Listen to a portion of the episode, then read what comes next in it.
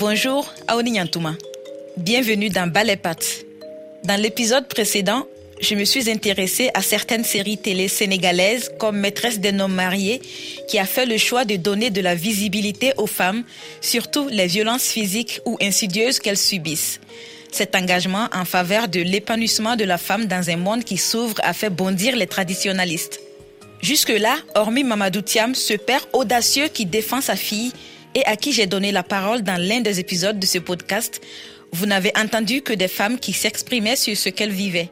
Aujourd'hui, vous entendrez un jeune homme de 24 ans, Jerry Azilinon, féministe assumé. Je pense que vraiment, il est temps que les questions de violence basées sur le genre, de féminisme et tout ça, soient intégrées dans les programmes scolaires. Vous m'avez reconnu, c'est encore moi, Penaï Traoré, et merci de m'écouter dans Balepat. Même si ce ne sont pas des cours à part entière, rapprochez-vous de professionnels pour que au moins une fois, deux fois ou trois fois, même jusqu'à cinq fois l'année, ils puissent avoir des échanges avec les élèves sur ces choses-là. Parce qu'aujourd'hui, nous, lorsqu'on va démarcher des écoles, on se rend compte qu'ils sont très réticents parce que pour eux, c'est ah, vous voulez pervertir les enfants, vous voulez faire la promotion de l'homosexualité, vous voulez, c'est tout le temps ces choses-là qui reviennent, alors que ça n'a rien à voir avec ça. Ce qu'on veut aujourd'hui, c'est créer des cadres de prévention parce que l'école est un des milieux où les violences sexuelles ou le harcèlement sont le plus présents. Mais on ne le voit pas parce que les victimes n'en parlent pas. Et justement, nous, ce qu'on veut aujourd'hui, c'est aider les professeurs et les professionnels qui sont dans les écoles là à faire des écoles des endroits beaucoup plus sains pour les élèves. J'ai rencontré Jerry Azilinon par le plus grand des hasards. C'était au cours d'une exposition photo. Je me demandais si le féminisme n'était qu'une histoire de femmes. Je me souviens exactement de la question que j'avais posée à la commissaire de l'exposition. Il n'y a pas d'hommes qui s'investissent avec vous Vous ne connaissez aucun jeune homme qui se bat pour les droits des femmes Et là, elle me dit, attends, je vais te présenter quelqu'un. Deux minutes plus tard, je discutais avec celui que ses amis ont surnommé l'ami des jeunes filles. Jerry a grandi au Bénin dans une famille où il n'y avait pas de distinction entre l'éducation des filles et celle des garçons. Jerry n'était pas exempt des tâches ménagères, une éducation qui a contribué à la construction de son parcours de féministe. Quand il est arrivé au Sénégal à l'âge de 8 ans, très vite, il s'est rendu compte que l'éducation reçue par les filles et les garçons était différente selon les pays. Alors, le jeune garçon a voulu s'imprégner de cette différence qu'il découvrait au Sénégal. Mal lui en a pris, il raconte. Moi, j'ai eu la chance au Bénin. C'est une société où, que tu sois garçon ou fille, on fait pas de différence. Tu cuisines, tu prépares, tu, tu vas faire les courses, tu vas au marché, tout ça. J'ai vu qu'au Sénégal, c'était pas forcément la même chose. Et d'ailleurs, euh, j'ai une anecdote, c'est qu'une fois, j'étais allé à l'école et je me rappelle qu'un de mes camarades de classe avait vu que j'étais en train de balayer. Et du coup, il est allé à l'école et il a dit ça aux camarades. Et du coup, eux tous, ils se moquaient de moi. Et quand je suis rentré à la maison, j'ai dit à ma maman, mais c'est vrai, pourquoi est-ce que je suis un garçon et c'est moi qui dois balayer, qui dois cuisiner? Et je me rappelle que ce jour-là, on m'a donné une de ces corrections, que je n'ai plus jamais osé poser ce genre de questions. Et après, je pense que c'est dommage. Je pense que c'est quelque chose qui devrait être intégré dans toutes les cultures parce que justement, cette éducation-là à la masculinité positive, elle se fait dès le bas âge. C'est dès le bas âge qu'il faut faire comprendre aux garçons, aux petits garçons et à la petite fille que socialement, ils sont égaux que socialement ils ont les mêmes droits, que socialement ils ont les mêmes devoirs. si, pour moi, par exemple, cuisiner, c'est pas une affaire de fille ou de garçon, c'est une affaire de quelqu'un qui a faim. Du moment où tu as faim, où tu aimes manger et où tu as ce besoin de te nourrir, tu dois également avoir cette compétence-là de pouvoir cuisiner, ce qui fait que tu vas te rassasier. Et c'est la même chose que pour balayer. Balayer, c'est pas une question de fille ou de garçon, c'est une question, c'est une question de propreté, c'est une question de, de, savoir vivre, c'est une question de savoir être. Et c'est, c'est, c'est comme ça pour toutes les autres choses qu'on veut imputer aux filles ou aux femmes alors que c'est quelque chose qui devrait être fait par les hommes et par les femmes. Vous avez entendu Jerry employer le terme masculinité positive, une expression en opposition à la masculinité toxique, un terme consacré pour parler de certaines normes du comportement masculin. Des normes devenues nocives pour les femmes, pour les hommes eux-mêmes, mais aussi pour la société entière cette même société qui a contribué à construire une image stéréotypée de l'homme. Par exemple, l'homme est le chef de famille, un homme ne doit pas pleurer, un homme ne doit pas cuisiner ou faire la vaisselle, un homme doit montrer qu'il sait se battre, toutes ces injonctions qui font que l'homme se sent obligé de dominer et de montrer sa virilité pour ne pas être qualifié de faible. Jerry, qui a grandi dans un environnement où le genre n'est pas un problème dans l'éducation des filles et des garçons, s'accommode à la vie au pays de la Teranga. Mais ses habitudes acquises quand il était petit garçon étaient devenues comme une seconde nature, ce que les autres n'ont pas manqué de lui faire remarquer. Au début, j'ai vu qu'il y avait ces différences-là. Après, je ne l'ai pas forcément vécu comme un choc. Je me suis dit, bon, chaque culture avec, euh, avec ses façons de faire. Par exemple, je me rappelle qu'ici, une fois, je suis allé manger chez un ami et à un moment donné, je me suis levé pour débarrasser mon assiette et son père a refusé. Son père a été catégorique sur ça, alors que moi, on m'a appris que quand tu vas quelque part et qu'on te sert, une façon de remercier la personne, justement, c'est de toi-même débarrasser ton assiette et même si tu as la possibilité de faire toi-même ta vaisselle.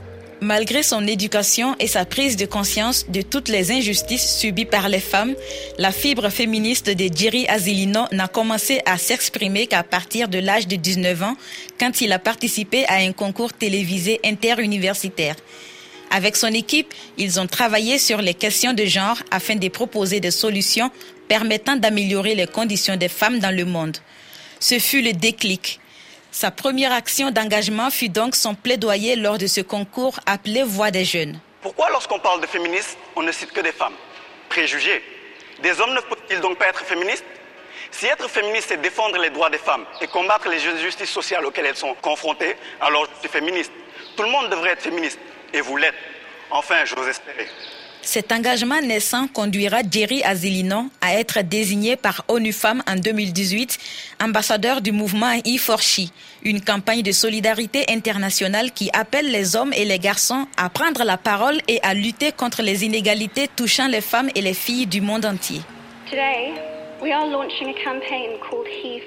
Avec son nouveau statut, Jerry se lance dans des projets dont l'un consiste à promouvoir la masculinité positive dans les écoles.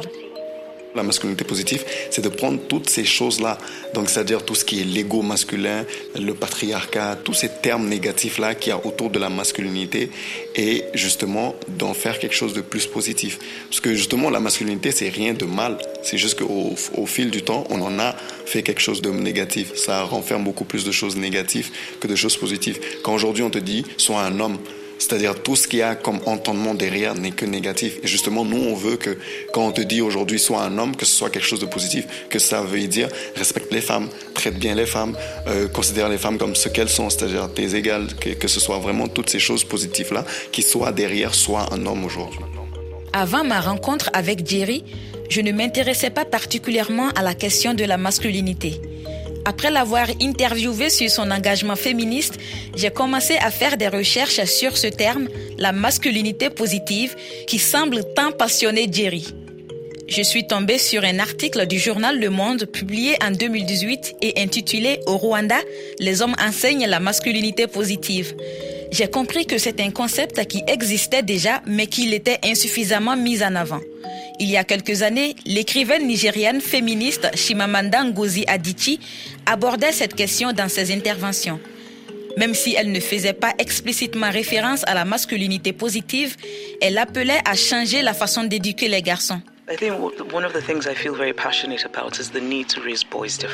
Oui, il y a une idée qui me tient vraiment à cœur, c'est que nous devons éduquer, élever les garçons différemment de ce qu'on a toujours fait. Il faut leur donner les mots de l'émotion, il faut les autoriser à être vulnérables. La vulnérabilité concerne tous les êtres humains, pas uniquement ceux de sexe féminin. Il faut que les garçons grandissent en n'ayant pas peur d'avoir des craintes, d'avoir peur. Tous ces clichés de la virilité, il ne faut jamais pleurer, euh, il faut, euh, euh, c'est à l'homme de gagner la vie de la famille. Toutes ces idées sont néfastes tant pour les hommes que pour les femmes faire comprendre aux hommes qu'ils ont grandi avec l'idée qu'ils doivent toujours avoir le dernier mot avec les femmes doit changer. Cela doit passer par la reconstruction de la masculinité, d'où le concept de masculinité positive. Écoutons la féministe sénégalaise Ndei Fatoukan qui partage cette idée d'éduquer différemment les jeunes garçons. Alors la masculinité positive, quel concept? C'est vrai qu'on parle pas, quand on parle de genre en général, on parle souvent du genre féminin, tout ce qui a trait au féminisme, etc. Et c'est bien aussi que les hommes aient conscience que leur genre, leur sexe est important. Quand on parle de féminisme, les hommes pensent qu'ils ne sont pas concernés. Oui, ils sont des choses autour pour les femmes. Je hommes et femmes sont concernés. Donc déconstruire les normes autour de, de la masculinité, ça permettrait de mettre, prendre en compte mieux le féminisme. Et que penses-tu du fait que certains hommes, notamment euh, des jeunes, hein, euh, qui décident de s'emparer de ce concept et d'essayer de sensibiliser les jeunes garçons? Parce que Jerry m'a dit qu'il a un projet d'aller dans les écoles pour pouvoir expliquer la masculinité positive aux jeunes garçons. Que penses-tu euh, de ça? Que des jeunes garçons s'intéressent de près à ce sujet? C'est important. Dans nos familles africaines, euh, au Sénégal ou ailleurs, euh, on voit tout de suite dès l'enfance une dichotomie qui est faite en éducation entre les petits garçons et les petites filles. Les petites filles seront formées aux tâches domestiques, apprendre à cuisiner et tenir une maison, pendant que les garçons, eux, ils seront éduqués comme de futurs chefs de famille.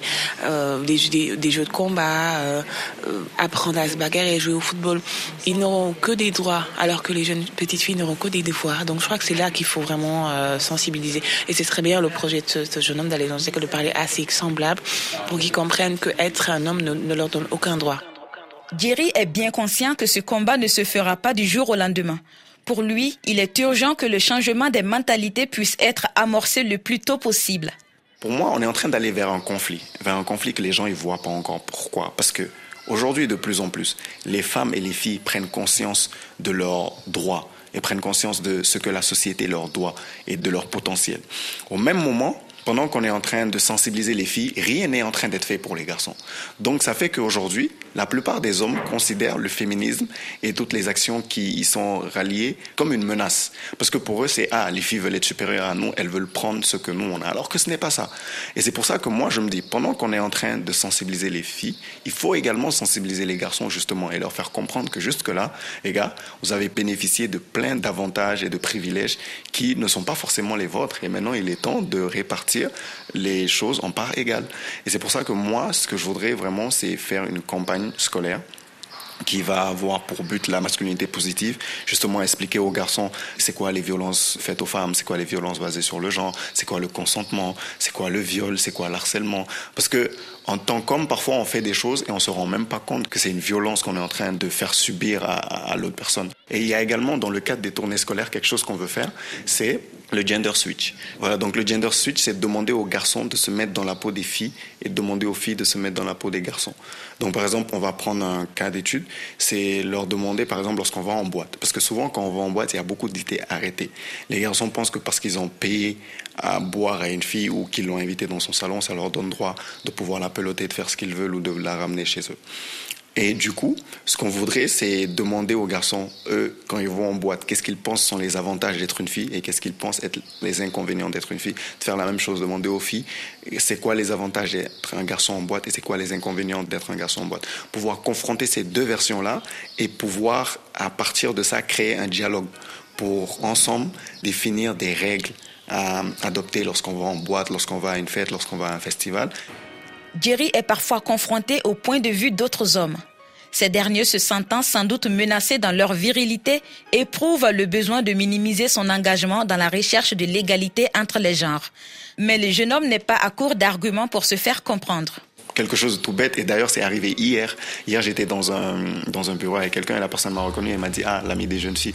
Et j'ai ri et il m'a dit, euh, oui, j'ai vu que vous parlez beaucoup de tout ce qui est harcèlement et tout ça, mais moi, je suis pas d'accord. Et je lui ai dit, vous n'êtes pas d'accord avec quoi? Il me dit, je suis pas d'accord avec le fait que aujourd'hui, même aborder une fille et lui demander son numéro, c'est devenu un problème parce que c'est vu comme un harcèlement. Et je lui ai dit, non, demander à aborder une femme, c'est pas ça le problème. Vous avez le droit d'aborder la personne, mais c'est comment est-ce que vous abordez la personne. Par exemple, euh, la personne, c'est pas respectueux. Lorsque vous abordez une personne, vous l'abordez avec respect. Après, la chose la plus importante, c'est lorsque la personne vous dit non ou ne réagit pas au fait que vous vouliez l'aborder, comment est-ce que vous réagissez? C'est ça aussi qui est important. Parce que Certes, vous, vous avez le droit d'aborder une personne, mais la personne a également le droit de ne pas donner suite à ça. En fait, si la personne, elle veut pas vous parler, elle est dans ses droits de ne pas vous répondre ou juste de vous dire, excusez-moi, je ne suis pas intéressé. Maintenant, c'est à vous de comprendre lorsqu'elle dit ça que vous devez la laisser en paix. Il n'y a pas de, ah oui, peut-être que je devrais. Non, tu ne devrais pas. Elle a dit, elle n'est pas intéressée, elle n'est pas intéressée. Maintenant, du moment où vous, vous vous accordez le droit de devoir insister, de devoir la harceler, de devoir la poursuivre, d'insister pour avoir son numéro ou de, de, lui dire des choses déplacées juste parce qu'elle vous a pas répondu, bah là, vous êtes en train de la harceler et ça, ce n'est pas permis, ça, ça ne doit pas se faire. Justement, c'est ça. Et pour moi, c'est que les hommes, on a tellement grandi avec cette, euh, avec cette perception de ah oui, si je veux une fille, je dois l'avoir, si je demande son numéro à une fille, elle doit me le donner, qu'on pense que ça nous est dû. Alors que non, ça ne nous est pas dû. C'est quelque chose que nous, on veut. Ok. Mais si la personne, elle veut pas te donner son numéro, si la personne, elle veut pas donner suite à ton interpellation, elle a le droit de ne pas le faire. Et dans ce cas-là, tu as le devoir de respecter le choix de la personne. J'espère que cet épisode de Ballet vous a plu et surtout qu'il sera le point de départ pour que d'autres hommes s'engagent eux aussi aux côtés des femmes pour un monde plus juste pour tous, garçons comme filles. Si vous voulez faire bouger les lignes et dire balai à cette éducation patriarcale, abonnez-vous à ce podcast, parlez-en autour de vous, mettez des étoiles, des pouces et des commentaires pour donner plus de visibilité à ce sujet important.